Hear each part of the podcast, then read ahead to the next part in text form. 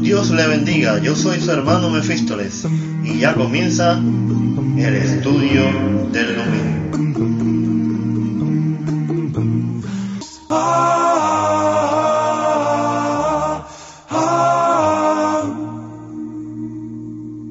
Contento de estudiar la palabra de Dios con ustedes. Continuamos en Jueces, capítulo número 4. En el estudio anterior hablamos de Débora y lo que Dios hizo a través de ella. Hoy vamos a hablar de Barak, el hombre que Dios llamó para liberar a Israel. Aparentemente da la idea de que era un cobarde. ¿Cómo decirle a una mujer que la acompañe a una batalla? ¿Acaso no confía en que Dios le encomendó la misión? No olvidemos que eran tiempos difíciles, que la fe de muchos había desmayado, que el enemigo era poderoso y los recursos escasos. ¿Acaso la situación de Barak no nos suena familiar? ¿Cuántas veces nosotros mismos nos hemos encontrado en la misma encrucijada que Barak? Este hombre era hijo de Abinoán, de Sedes de Nestalí, y como casi siempre el significado de su nombre nos habla de su carácter. Trueno o relámpago.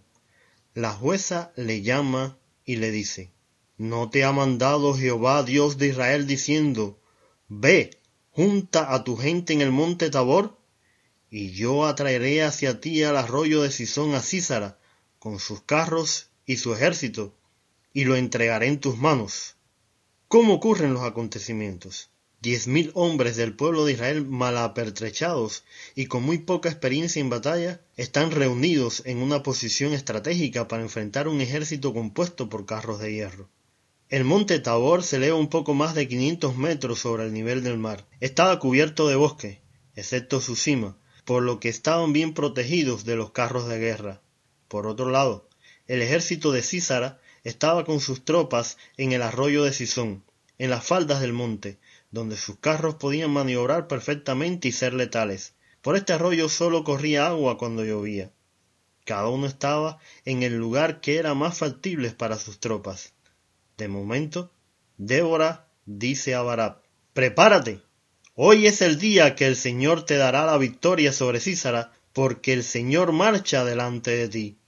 En un acto arriesgado y muy valiente, Barat desciende la ladera de la montaña, abandona su posición más segura y se abalanza sobre el enemigo. Cuando Barat atacó, el Señor llenó de pánico a Císara y a todos sus carros de combates y a sus guerreros. ¿Qué fue lo que sucedió? Débora y Barat nos los cuentan en el precioso canto del capítulo 5, el primer ejemplo de poesía hebrea. Desde el cielo pelearon las estrellas, desde sus órbitas pelearon contra Císara, los barrió en el torrente de Sisón. El Señor fue el que peleó. Una gran agua cayó desde los cielos y corrió por el arroyo. Los carros se atascaron y perdieron toda su ventaja. El pueblo de Dios prevaleció. Usted está escuchando el podcast El Estudio del Domingo. Continuamos la serie Jueces de Israel.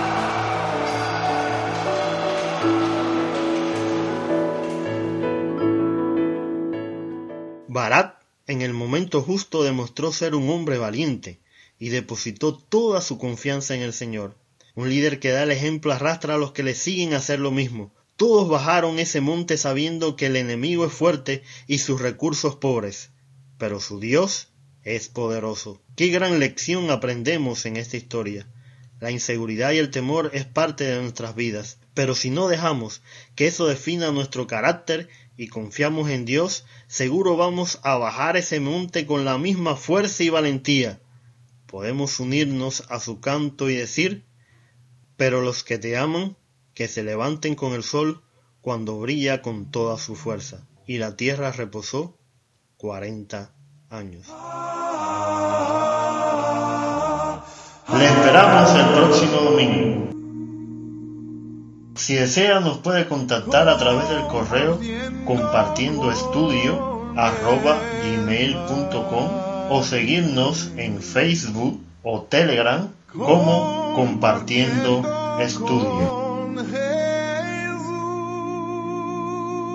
El Señor esté con nosotros.